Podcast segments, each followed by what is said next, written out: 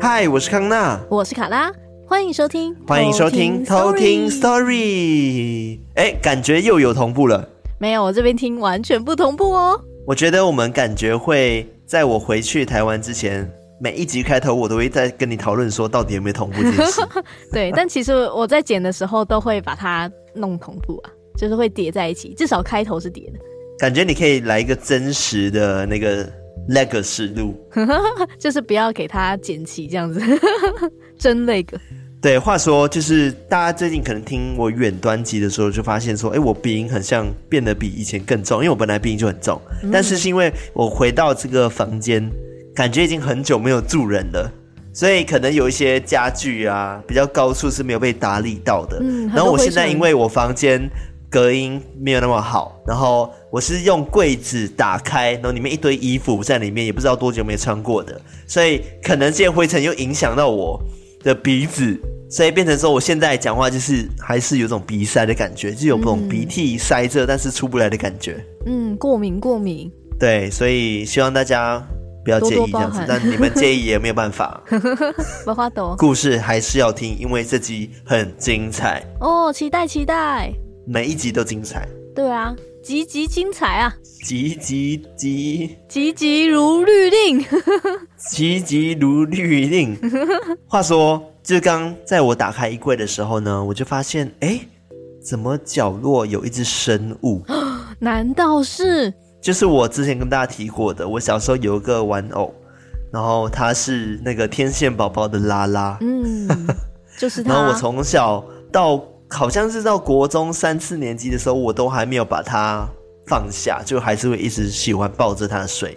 嗯，对。然后我刚刚看到它的时候，就想说，哎、欸，好久不见。然后它满脸就是看起来灰尘，就是很多灰头土脸这样子。然后。我刚刚稍微擦了一下，oh. 然后就给卡拉看，然后卡拉就觉得很可怕，吓死！哎、欸，他长得超级诡异，因为你知道那个视讯的那个画面没有很高清这样子，所以我在看的时候就会觉得那个拉拉的眼睛它是空洞的，就是全黑一个黑洞，好可怕。它很可爱，它很像 BMO。No，BMO 才没有长那样，BMO 可爱多了。天哪！你知道我看起来，如果你现在有视讯看我话，我看起来就是一个。呃，失去孩子很久，然后忘记自己孩子长怎样，然后就一直抱着这个娃娃，然后觉得他就是我孩子，那那种怨妇的感觉，有那个韵味有出来。好啦，反正就是我看到他有点怀念，然后我现在就是要把它放在旁边陪我录音。如果等一下我突然间很惊恐的话，有可能就是他突然转过头看我，好可怕啊，好可怕！我自己讲也怕，我还是把它，等下我先把它面向地板。对啊，你不要自己说那，哎呦，很可怕。他现在趴着，他现在趴着。好，趴着。然后你等一下看他就往上躺，这样。好可怕！我现在觉得很可怕，我我还是我把它放地板。放哪都不对，没有你放地板。对啊，那万一等一下我觉得脚，万一我觉得我脚痒痒的，他在抓我脚怎么办？他有手指头吗？他有大大的手指头。哦，哇，要被抠了。你看到吗？大大的手指头。哎呀，有，哎呀，好可怕哦。好了，你把它找出来，哎呦，又在怕人，还是你把它放回衣柜？没有，我觉得，我觉得如果他真的有要干嘛的话，一定都是善意的。毕竟我是跟他很多年的好朋友，只是我可能把他关在柜子关了十几年。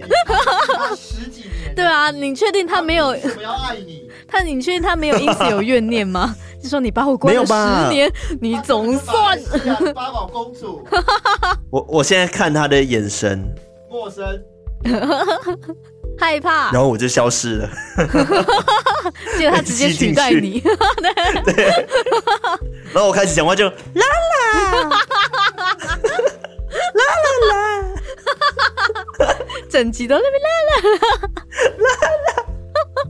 好了，回到今天要讲的故事，今天是由我来跟大家分享偷听课的故事跟以及的神明的科普。赞哦。然后这集呢，也是我们也。期待蛮久的，然后终于我花了一点时间把他的故事整理起来，然后才发现说，哇，这位神明呢，他其实非常的厉害，嗯，有多厉害呢？他简直就是道教唯一一个万应之神，要财就有财，然后要福就有福，要健康也可以求，哦，就是好猛几哦！乎就是有求必应的神。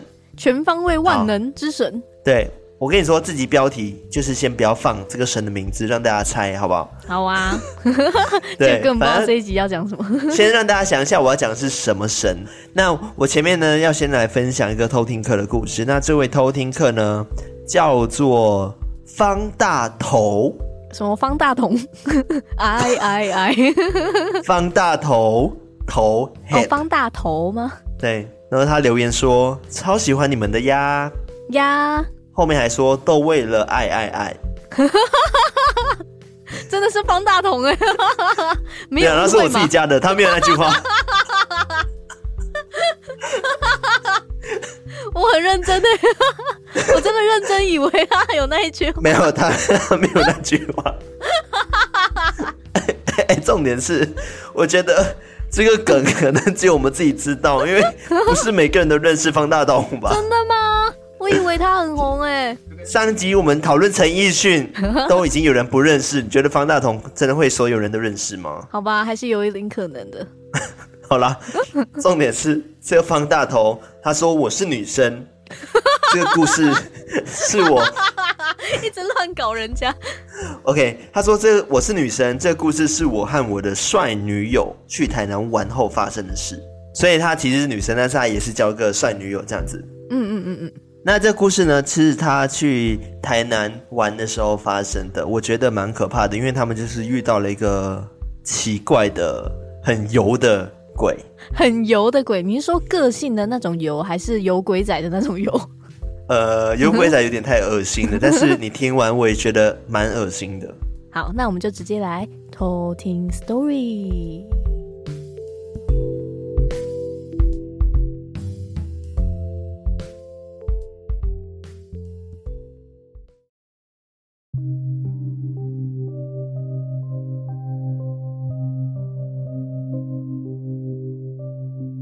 这个故事是我和我的帅女友去台南玩后发生的事。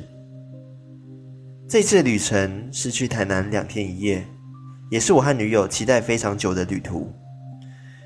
我们在台南玩得很随性，没有刻意的去规划任何的行程，是那种想到去哪就去哪的悠闲旅行。第二天早上，基本上我们都在都市活动，吃完早餐。正想说要去哪里闲晃的时候，我们就想到市区有个很大卖玉和水晶，还有其他木雕古董的浴室。因为我跟女友对水晶都非常的热爱，所以一听到有这种地方，马上兴奋的决定要出发。一进到浴室，真的有很多卖水晶和玉的摊位，后方还有像是不知道来路的古董雕像。不过逛了逛之后，没有看到喜欢的，我们就决定离开，去下一个地方了。但是离开不久，也不知道是什么原因，我整个人开始觉得很不舒服，然后就发烧了。但因为还有很多想去的地方，就一直撑到傍晚才回台中女友家，想说休息睡一天，隔天再回新竹上班。第二天。虽然烧退了，但还是有点虚弱。于是早上请了假，下午才独自的回新竹老家休息。回家的当晚，因为怕睡不好，睡前我用手机播放了助眠的音乐，帮助我入睡。但不知道过了多久，我在半梦半醒之间，听到我的手机里的音乐慢慢的被一个男子。歇斯底里的喃喃自语声音给盖过，他低沉的声音没有间断，不停的喃喃自语。这时，我有种不好的预感，因为我之前也是碰过类似被鬼压床的经验，感觉这次又遇上了。听到这个低沉的声音，我从脚底到头顶，全身都起了鸡皮疙瘩。我吓得立马把手机声音关掉，想说应该这样就没事了吧。于是我迷迷糊糊的又躺了回去。但没多久，我发现我的房门前出现了一个男子，他的双脚微蹲，双手挂在胸前，像狗狗站起来的姿势一样，然后在我的房门前用一种诡异的笑容看着躺在床上的我。不知道过了多久，他突然就像发疯似的，一边发出恐怖的笑声，一边疯狂的在原地转圈。这种难以理解的行为让我觉得很害怕，生怕他下一秒就突然往我这边冲过来。不知道是不是他看穿了我的害怕，慢慢的我也发现我的全身开始无法动弹，我就知道我被压了。他转了好几圈之后，忽然用很快的速度冲到我的床前，整张脸贴在我的面前，大概只有几公分的距离吧。他还是一样用那个诡异的笑容盯着我。我知道通常碰到鬼压床一定要使尽力气。用力跳起来或者叫出来，于是我就开始反抗，试着要骂出脏话把他赶走。但是挣扎了好一段时间，最后用了吃奶的力气，终于叫了出来。然后身体终于可以动了。看了看四周，那个男子也不见了，我自己也冒了一身冷汗。隔天，我问了有敏感体质的姐姐，跟她分享我们去浴室后发生的事情。她建议我们去庙里走走、拜拜，或是收个经，并跟我们说，通常那种浴室的磁场比较乱，因为不知道他们的货源的来路，身体比较弱的人或者比较敏感体质的，最好不要去，不然很容易会有身体不舒服或者有不好的东西接近。听了他的话之后，我们找了一天去庙里拜拜并求个平安，之后我也睡得比较安稳了。那个男子。也再也没有出现了。经过这一次，我告诉自己，以后不要再因为好奇而跑去不该去的地方了。这就是我今天的故事。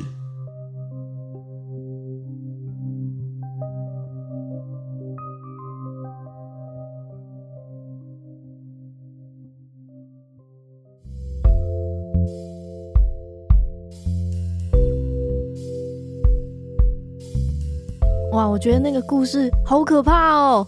我第一次听到超级惊悚形态的灵体耶，就是真的很像狗狗那样子。嗯、虽然狗狗做那个动作很可爱，但是如果是一个你不知道是谁，然后站在你的门口，而且是陌生的男子，对啊，然后用那种姿势站在那边，还在那边转圈，吓死！而且还用那种很诡异的笑容看着他，好可怕哦！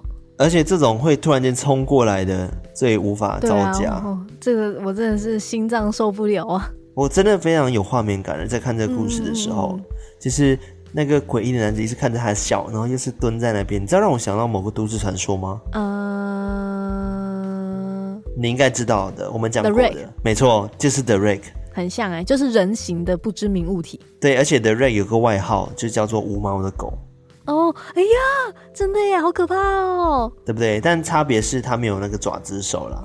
嗯，还是很可怕啊！天哪。嗯，这个故事有个重点，就是他们因为去了那个浴室，然后卖古董雕像的地方。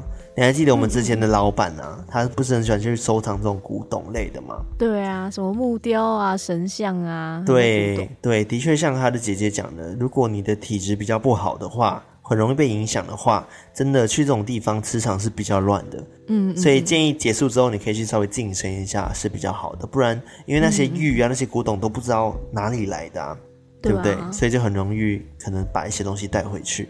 然后这个故事我不是一开始跟你说很油吗？对不对？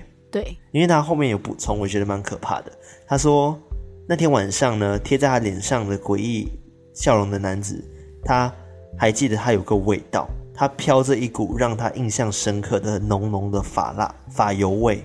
哦，是这样子哦。哎、欸，我觉得超恶心的，恶、哦、心到爆哎！而且很具体耶，就是居然可以闻到味道，而且是非常浓厚的发胶的味道。天哪！对啊，代表说那一晚感觉是非常非常真实的一晚，因为它不只是视觉感觉到，它不是头脑想到，连味觉、嗅觉都感觉得到那个。怪物的存在，对啊，他还听到喃喃自语声，哇，四 D 耶，天哪，恐怖恐怖，这个故事真的有恐怖，对啊，真的很恐怖。对，那遇到那种恐怖的鬼的时候，我们就需要谁来抓鬼？对，我们需要派出一位非常强大的神明。对，我今天也是我今天要科普的主角，就是这个钟馗。哇，哇，钟馗，对，是不是之前真的有讨论过很多次，就讲说要讲钟馗，但是我们一直都没有讲嘛，对不对？嗯，对，我之前有跟你讲过说，说以前我妈会跟我说，我就是钟馗嘛。啊？为什么？就说我是那个农历七月十五号生的，然后她就说我就是钟馗。哦，因为七月十五号不就是那个吗？呃，中元中元节啊。对，但我不知道为什么我妈会这样说。哦，她应该只是开玩笑的吧？我也不知道。她说：“哦，我就是钟馗。”这样，我那时候还不知道什么是钟馗。为什么大家都很喜欢被叫钟馗啊？就上一集我也讲到说，我的中学同学叫我外号叫钟馗。Excuse me，你知道那时候他只是因为我的本名跟那个钟馗有点像，所以他就叫我钟馗。但是我回回到家之后，我就跟我妈说。哎妈，我的那个谁谁叫我钟馗，我妈就想说啊，为什么？因为你我妈很惊讶的原因是因为钟馗长得很丑，所以她以为我那个同学在欺负我，但其实不是。哦，所以我妈在偷偷骂我，不是？没有，没有啦，没有啦，没有啦。哦，妈咪哦。哎，但是你知道钟馗其实真的长得不太好看吗？这也是他出名的一点哦。哦，所以才要画那个花脸。是吗？呃，花脸是他的一个表现他的方式，但是事实上，在古代的时候，钟馗他的形象是非常非常丑陋的，真的是用丑陋来形容。嗯嗯嗯。那我来跟大家分享就是钟馗的故事。你你听过的钟馗，他都会出现在哪里？送肉粽的时候，对不对？就只觉得说，哦，钟馗不就是在来抓鬼？送肉粽的时候呢，来抓鬼啊，然后斩妖除魔这种嘛，对不对？但是我后面讲完的时候，就发现说，哎，钟馗其实。他能做的事情很多，很多嗯，嗯，对，对，因为我们都知道说钟馗跳钟馗是台湾民间非常非常普遍的一个除煞仪式，嗯，然后民间呢每次发生一些事故啊，或者是刚刚讲的生活中这种事情的话，都会请钟馗来协助去驱离这些亡灵，然后避免有一种什么冤死的鬼可以抓交替。嗯嗯嗯，对，所以为什么大家鬼会怕钟馗呢？因为钟馗长得很可怕哦，嗯，而且他也很高大，然后非常非常大只。钟馗他其实样貌就是满脸就是胡须，然后皮肤又有点黝黑，然后他眼睛又有点大，然后有点凸出来的感觉。然后他又穿了一身红色的蟒蛇的袍，这种就是那种官袍的感觉，所以你会看他就觉得说，哦，他非常的高大威猛，然后凶神恶煞的感觉，感觉气场很强哎。对，气场非常非常强的。那他背后有着一个怎么样的故事？其实还蛮悲惨的。他为什么会成为钟馗这个神，然后负责抓鬼？他的背后有一个非常可怜的故事。当然，它的版本也有非常非常多种，然后它甚至后期有衍生出不同的钟馗的传说啊，包含我们很常听过的钟馗嫁妹的故事，也是因为这些传说之后，到了后现代呢，大家把它做成戏曲、戏剧这种方式去表现出这些故事。哦，对，所以是后后面会延伸很多钟馗的故事，但是我今天主要是着重在讲说钟馗他的来历到底是什么。然后他是怎么样变成被封为这个四大判官的？嗯嗯嗯嗯，对，因为大家都知道说，我之前讲过嘛，就是呃十殿阎罗里面的其中一阎罗的底下的四大判官，其中一个判官就是钟馗。对，故事呢，在古书里面有记载着这个钟馗以前在唐代初期的时候，那时候钟馗他长得不是很好看，外表真的很丑。但是呢，他才华出众，武艺也非常的好。嗯，所以这时候呢，在那个年代，他们每年都会举办一个科举，对，科举就是考试嘛。要考所以这时候钟馗呢就告别了亲友，就决定说：“好，我要进京去赶考。”赶考，对，没错。然后钟馗呢就呃风尘仆仆的来到了长安，然后就看到这个京城的楼啊，然后繁华的场景啊，就觉得哇。很开心可以来到这样子的一个城市，然后他就走一走的时候，就看到前方有一个在算命的摊子，他就走到摊前就说到说：“先生，我是来赶考的举子，你给我占个卜，算算前程如何？”然后说着说着呢，他就写了一个“馗”字，钟馗的“魁子，嗯，对。然后他就测字先生就仔细看了看这个“魁”字，就想说：“嗯。”相公此次科举文章定然独占鳌头，然后但是你的时运不济，到时凶多吉少啊。哦，凶多吉少。他这样跟他讲，对，但是他就觉得说，嗯，什么意思？不就是只说我我会考得很好吗？这样子，嗯。然后钟馗就想说，嗯，好吧，那就没有多想，反正就是觉得会考好就好了嘛，对不对？对啊。后来钟馗就心想说，哦，怎么可能？就考得好就好了，反正我行得直，坐得正，怎么会有什么大祸降临呢？怎么可能？嗯、所以他就没有把这件事情往心里去了，就是想说，好了，随便拿，付钱给你这个招摇撞骗的骗子，然后我就扬长而去了，这样子。嗯。然后几天之后呢，钟馗就进了考场，准备考试。他看了题目之后，哇，就刷刷刷刷刷，然后就很快的就把这个文章交了出去。嗯，就是非常会写的意思啊。学霸。对，这是学霸。后来呢，这个主考官呢，就是看到钟馗，哎，怎么交那么快呢？我看了钟馗的卷子之后，就觉得哇，眼前一亮，异口同声的说道：“奇才啊，奇才！这文章字字珠玑，堪记李太白啊。”反正他的意思是讲说，哇，他就是写的非常的好，然后就是千年。难得一见的奇才，这样子，嗯，要比得上李白这样。对，然后他就直接点钟馗就是第一名。哦，现场嘛，他不用看别人了，是不是？对，然后那时候呢，呃，唐朝的皇帝就是唐玄宗，嗯，然后他就听到，哎，听说有一个这样子的奇才叫做钟馗，他才华出众，所以他就决定说，好，我决定把他召见来看看这个奇才到底是谁。结果呢，在他召见来的时候，他就看到了钟馗，他就吓到了，因为他发现钟馗的长相真的很丑，非常的丑陋。然后原本呢，他是中了进士，你知道什么是进士吗？进去的进，嗯，然后士气的士，嗯嗯嗯，知道。通过最后一级中央朝廷考试的人就叫进士，这样子。嗯嗯嗯嗯。但是因为呢，他长相不出众，然后这时候皇帝就觉得很生气，就想说。堂堂的朝廷怎么可能找不到才貌双全的一个天才呢？只是他就想说，怎么可能没有这样子的一个奇才呢？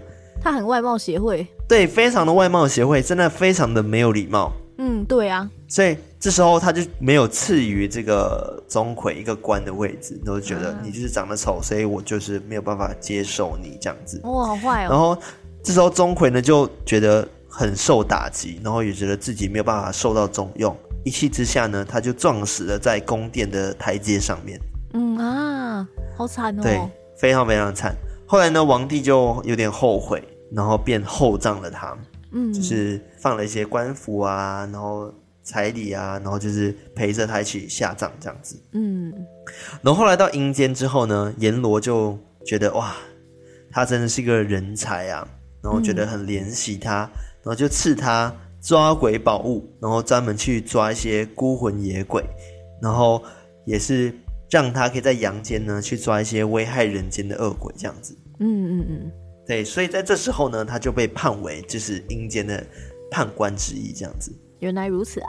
对，是有一个这样子的一个来历，嗯、但是有另外一个来历呢，也是跟这个呃，因为他外貌长得丑，也是有关系的。嗯。那一样是在唐朝时期呢，皇帝唐玄宗呢，在一次出游骊山的时候呢，突然就得了一个重病，他用了的方法都没有办法把这个病给治好。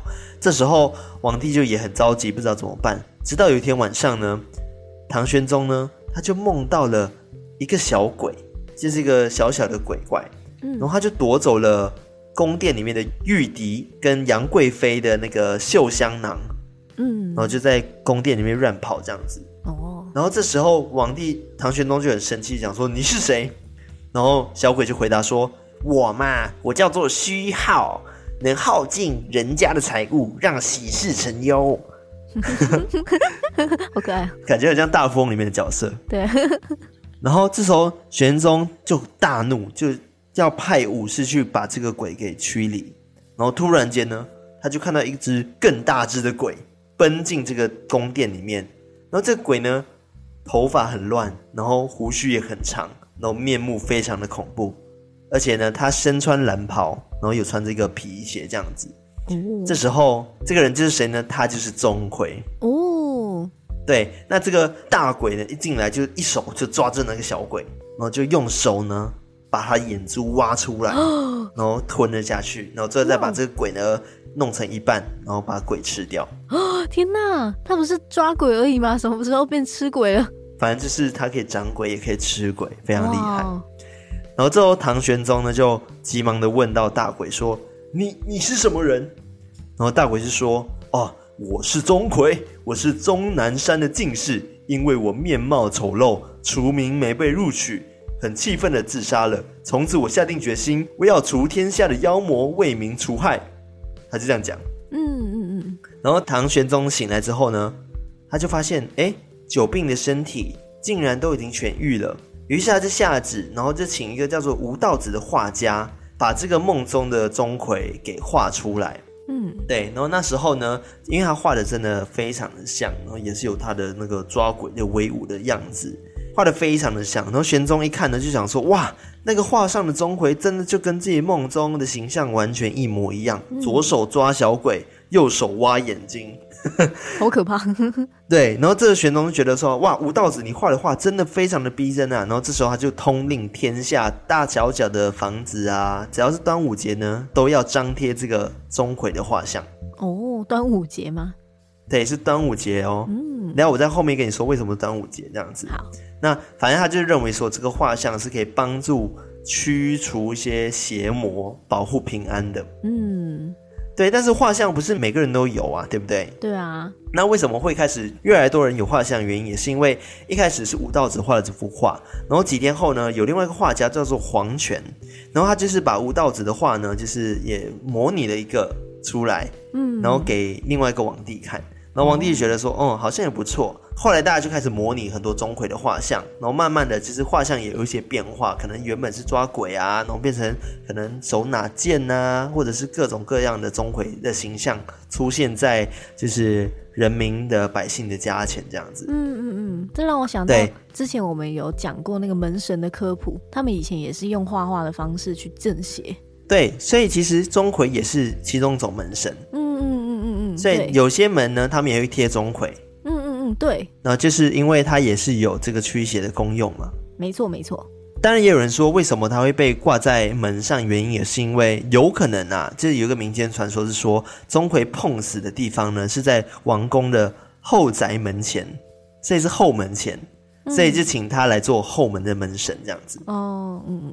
当然，我觉得大家会把钟馗神化，也是因为唐玄宗这个狂热的道教徒。就是疯狂的 push 他，然后推荐下，然后大家才觉得说，哦，民间真的有个赫名鼎鼎的抓鬼之神钟馗。嗯，嗯，然后后来到了唐代呢，就是有一些学者，就是就针对说，哦，钟馗他是一个神这件事情有提出质疑。然后他们就觉得说，钟馗这两个字，我现在讲的钟馗又变成另外两个字了。这个钟是终于的钟，然后跟葵花的葵。钟馗，对，钟馗其实在古代呢，它是一种辟邪的法器。哦，它是一个武器。对，它是一个锥形的武器。嗯嗯嗯嗯。对，然后据说在古代呢，锥形的武器呢会被以前的人，他们会用这种武器来刺鬼啊，或者是去斩妖除魔这样子。哦。对，所以很多鬼魅看到这种锥形的武器呢，都会感到很害怕。嗯。对，然后反而是这个意义呢传到了唐代之后呢。就被人格化了，变成钟馗这个角色哦，原来如此。但现在讲的钟馗又是另外一个钟馗，就是我们现在讲的神的钟馗那个名字哦，不是刚刚讲的钟于的终，嗯嗯葵花的葵。嗯嗯嗯，那个是从那边演变过来的。对，但是这个是明代的学者他自己推敲自己推敲出来的一个结果，反正他认为是这样子，他并不认为真的有钟馗这号人物的存在。哦，是因为这样子的原因，然后才有钟馗这样子的神存在的。慢慢对，慢慢演变成钟馗的。当然，除了这样子的一个说法之外，他有拿出另外一套说辞，讲说哦，钟馗呢，在以前呢，就是殷商时期的时候呢，巫师呢所戴的方形的顶尖的面具，因为以前有巫师嘛，对，然后他们常常戴这种面具去做法驱魔，所以钟馗呢也就有驱魔之意哦，有这个驱魔的意思，嗯嗯，所以刚刚讲的也是锥形嘛，因为那个面具也是锥形的，嗯，嗯，也是跟刚刚讲的那个武器是相同的，所以他们也是认为说。哦，因为古代有这样子的一个故事，才会有现在的这个钟馗的角色出现。嗯，为什么有钟馗这个名字？也是因为钟馗这个两个字本来就是有抓鬼辟邪的一个意思。嗯，了解。对，然后慢慢的演变出来的。嗯，然后甚至还有一个明代的医药学家，他那时候呢，则认为钟馗是一种菌类。哦，对，一种是一种菌类的名称。哦，然后后来不知道为什么就被神格化了。他是想说钟馗是一种锥形的菌类。哦，然后因为民间呢也是把锥称为就是钟馗嘛，刚刚就讲的。对，所以古代很常画中又有锥形的武器去打鬼啊，然后就是刚好有这样子的锥形的这个菌类，所以就跟钟馗很像，所以他认为说这个也有可能是钟馗的由来。哦，那感觉任何锥形的东西都有可能会被认为说是钟馗的由来。反正大多数的学者他们的倾向觉得说钟馗的原型就是一个物体，而不是一个人。哦、嗯嗯嗯，而且都有因为那个物体是去专门打鬼的啊、抓鬼的，所以才慢慢演变成可能变成一个人人格化。对，当然这只是一种说法，然后也没有人去证实说是不是真的这样子啦。嗯，当然，这种钟馗本来就是有很深的神话色彩存在嘛。对，这个这个神，所以当然后代的人可能他们就用他们比较科学的方式，或者是用一种呃古代生活模式去推敲出这样子的一个故事到底是怎么来的。嗯，但是我觉得就是喜欢听不同的说法，啊，这样才会觉得这个故事有趣。对啊，对啊，长知识啊！但我觉得钟馗感觉是真的存在的一个神明诶，因为嗯，怎么说？你之前在讲那个送肉粽的时候。他们的呃仪式的方式也都是需要请到钟馗这个神明去帮忙抓鬼。嗯嗯，对，嗯、所以我觉得说，啊、我觉得是真的有这一个神明的存在，才有办法让他就是在那个场面之下，还可以有办法去镇压那个灵体。我觉得每一个神都有这样子的一个问题，其实他们自己会有自己的一个神话故事存在，嗯，然后也会有一批人会去质疑这样子的神话是否是真实性的。嗯嗯嗯，可能他们也想从。就是可能比较科学啊，或者是其他的不同的方面去推敲，说为什么会产生钟馗这样子的角色？对，但是我也不否认这一点，因为也有可能，的确，因为在以前钟馗本来就是有这个锥形利器的意思，然后是专门拿来打鬼的，嗯，所以他本来这个意思就是指说斩妖除魔的意思，对，所以到现在即使把他人格化了、神格化了，他还是有这个意义存在。对对对，它可以同时存在。对，没错。然后刚刚讲说他不是到。那个地狱里面去当四大判官之一吗？对。然后你知道他在地狱里面是做什么事情吗？判官要做什么？诶，审判吗？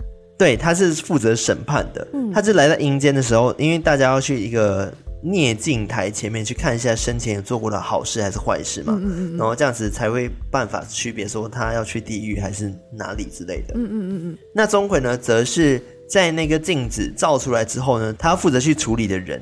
他就会惩罚那种不忠不孝、不信、无耻、无廉、无义的人、无礼的人。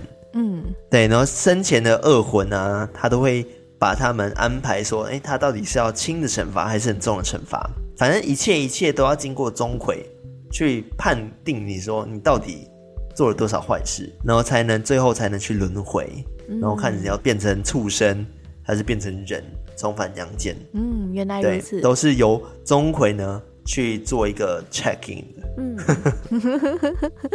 要找他报道。对，但是刚刚的神话故事也是到后期才钟馗才被纳入到这个道教的神仙体系里面啊。嗯，那一开始的确是没有的，到后期之后，道教啊、佛教开始成立之后，钟馗才被纳入进来的。嗯嗯嗯。你刚刚一开始不是有问我说，跳钟馗这个仪式是不是只有出现在送肉粽嘛？对不对？对。但其实不是哦，跳钟馗在古代的时候，他。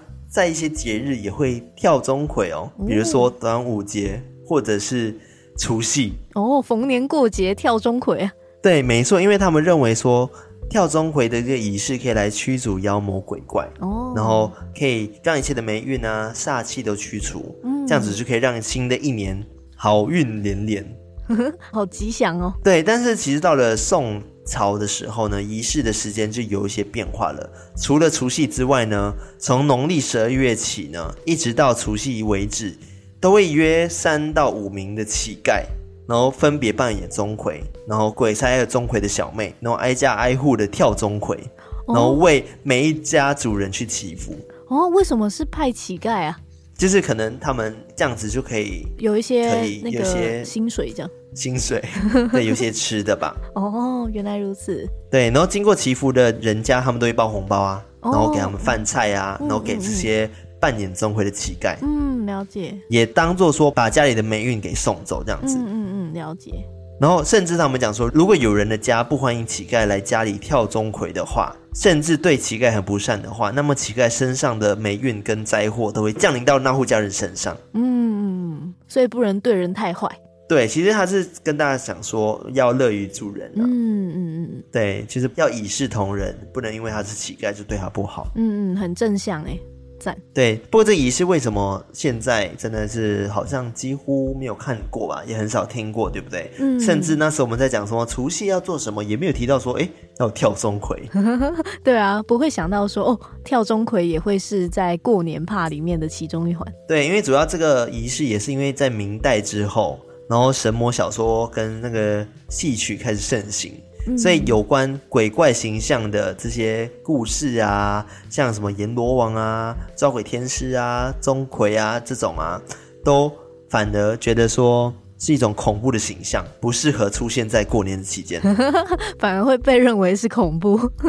对，所以因此呢，跳钟馗的仪式就越来越少，在过年期间更不会看见的。嗯嗯，反而是只有在庙会啊、舞台啊、法会一些祭祀活动才会出现跳钟馗这样子的仪式。嗯，需要正则气场的时候。对，没错。那刚刚讲说钟馗嫁妹的故事，哎，到底是怎么衍生出来的，对不对？嗯，钟馗嫁妹，哎，钟馗有妹妹哦，而且嫁妹感觉是把他的妹妹嫁给别人嘛，对不对？对啊，听起来是这样哎。他的故事其实就是讲说，哎，这个判官他虽然说感觉外表很凶神恶煞，但是他其实还是有非常柔软的一面，软弱的一面，哦对，呃，柔软的一面。然后他非常疼惜他在人间的妹妹，嗯嗯嗯对，很挂念她。然后于是他就帮她找了一个好的对象给嫁了出去。嗯其实，在很多民间的一些戏曲里面，都会看到这样子的一个钟馗嫁妹的这个故事。嗯不管是京剧啊、昆曲啊、粤剧啊、歌仔戏啊，传统这种戏曲中都会看得到。嗯甚至是电视剧都会有钟馗嫁妹这样的经典剧目。嗯，喜欢演这一段。对，没错。那他的故事大概是怎样？就是讲说，哦，钟馗他其实是得到他同乡的好友，一个叫做杜平的人的资助。嗯，我刚头突然一阵晕呢。真的、哦？对啊，怎么了吗？好好是怎么样？我也不知道。我，我现在讲的故事应该没错吧？我没事啊。我刚刚说完哦，喜欢演这一幕哎，然后我就我一个晕。难道你是他的妹？好，我们不要再乱讲话了，各位。好，不要再乱讲话。好，你继续。好，我继续讲个故事嘛。其实钟馗其实他就是当初进京去复考的时候，他其实是因为得到他一个好朋友叫做杜平的资助，嗯他才有办法去考到这个状元的。嗯嗯嗯但是因为他很惨嘛，就是他面相丑陋，然后被皇帝就是免去状元的职位，对，然后一怒之下就撞劫而死了嘛。嗯，然后后来杜平呢就帮他的好朋友钟馗安葬。对，这故事有点不一样了。嗯然后后来就是，嗯，钟馗死后就被封为就是地狱里面的那个判官嘛，然后又被封为斩鬼的这个将军。然后为了报答杜平生前的恩义呢，他就亲自的率领鬼将们一起除夕返家，在除夕这一天返家，嗯然后就是找他妹妹。他妹妹看到那么多鬼回家之后吓死了，吓爆，对，而且是三百只鬼兵鬼将。有点太多，确定塞得下吗？对，因为一开始钟馗敲门，敲门敲门，然后一开门的时候看出去，哇，满满的鬼这样子。好可怕。对，然后钟馗就是一开始就跟他解释说，哦，我不是什么什么东西啦，就是跟你讲说我之前什么经历啊，跟他妹妹诉苦。嗯，然后最后他们就是哦认了这个兄长，然后兄妹两人就两个人抱头痛哭，肝肠寸断这样子，嗯，就是非常非常的可怜，因为他们毕竟一个是生，一个是死嘛。对啊，生离死别，哦，对，然后后来呢，就是钟馗就是为妹妹选了他最好的朋友，就是这个杜平，然后把他妹妹嫁给了他，嗯。然后并带领呢这群鬼众们呢敲锣打鼓啊，帮妹妹办这个婚礼，然后送嫁这样子，这是他的故事。嗯嗯嗯，那其实关于钟馗嫁妹也有一说很特别哦，其实这个妹妹妹的妹，她并不是妹妹的妹，而是魑魅魍魉的妹。哦，所以是灵体，对，就是那个魅惑的魅，所以他们认为说嫁妹是指说把不好的东西给送走。哦，把它像嫁祸的那个用法一样，把它弄走。不是，是嫁祸，不是嫁祸，是把它送走。对啊，哦哦，对我我说那个词的用法，就是不是嫁娶的那个嫁，就是嫁祸的那个移走的那个用法。对，没错。然后后来呢，是因为戏曲的改编，才会有现在的钟馗嫁妹，这妹妹的妹这样子的一个故事。嗯，也让钟馗的形象在原本很阴森、很恐怖的状态下，然后添加了蛮多温柔的一面。对啊，哇，原本觉得说哦，他那么气势磅礴，感觉他就是一个很果断、很果决。很阳刚的一个人，结果还有那么柔软的一面，这样对。对，然后有些人就是有这么一说，讲说是因为后期戏曲改编的，嗯嗯嗯，才有这个，对，才出现了这样子一个妹妹的角色。嗯，那钟馗的故事其实差不多是这样子，这、就是他的一个来历，嗯，长跟他怎么成为这个呃斩妖除魔的神将的故事。嗯。那刚刚讲说，钟馗其实是万应之神，道教中的万应之神，就是你求什么都可以，很万能。你看为什么呢？你看你要求学历，他没有问题嘛？对。你要求健康，他可以去除瘟疫啊，对不对？你要求还有什么？呃，还有什么要求？求平安也是可以啊。哦。那找东西很很嗯，听起来就好像找东西不行了吼。哎、欸，好像不行了，但应该可以吧？对，应该还是他可以叫鬼帮你找啊。哦，对，他可以差使那些坏鬼，然后去帮忙做一些事情。对，所以给大家一个小小的 pebble，就是你去庙里面，其实看到钟馗，你一定想说啊，我要拜什么？就是有些人不懂的，一定会这种疑问嘛，嗯对，啊、对不对？他说：“嗯，应该就是拜平安吧，驱鬼。但是如果你想要考好成绩的话，其实也可以找他。哇，没错，拜钟馗。而且你要拿什么东西给他拜呢？你要用桂哦，花桂那种桂，就是果，嗯，桂。因为呢，有一个谐音，就是鬼的意思。哦，对，所以你可以在祭拜他的时候，你可以拿昂姑桂啊，或者一些其他的桂啊，给钟馗。”他会很喜欢哦。他说：“哇，怎么又来了？又是鬼，又是鬼这样。”对，吃掉。哦，难怪，难怪是这样，因为他会吃鬼，所以要给对，他会长鬼，也会吃鬼。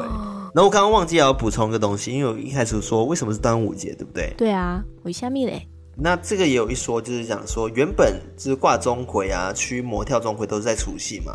那后来端午节要挂钟馗的话呢，送给别人，然后或者是自己挂钟馗的话，都是因为在。呃，乾隆二十二年的时候，那年因为瘟疫死了很多人哦，oh. 所以在无可奈何之下呢，大家觉得说，哦，好像就必须要请这个钟馗来出来抓鬼，嗯嗯嗯，然后去除瘟疫，然后从此以后呢，逐年呢，这个习俗就变成了一个习惯，就这样子传下去。嗯嗯嗯嗯。那后来之所以就是没有再继续在端午节请钟馗出来，也是因为大家觉得说，哦，现在已经没有什么需要钟馗出面镇压的事情嘛。我觉得每个地方不同，嗯、因为有些地方还是会挂钟馗的画像。其实你注意看，还是有的。哦，是哦。对，有些人家会挂钟馗画像啊。哦，我没有注意耶。其实你可能认不出他是钟馗，嗯，你可能以为他是门神，嗯，有可能哦。对不对？你会以为他是门神，但其实他就是钟馗。你仔细去看，嗯，你会发现说钟馗的画像里面一定有鬼。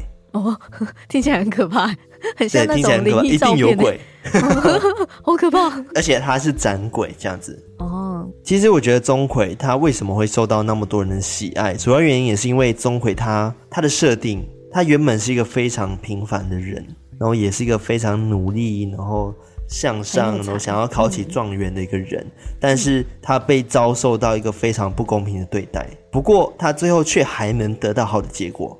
嗯，好励志，算是好的。对，我觉得是蛮励志的故事，啊，因为他最后还是得到判官的职位，还是有大家去非常崇拜，然后去尊敬的一个神。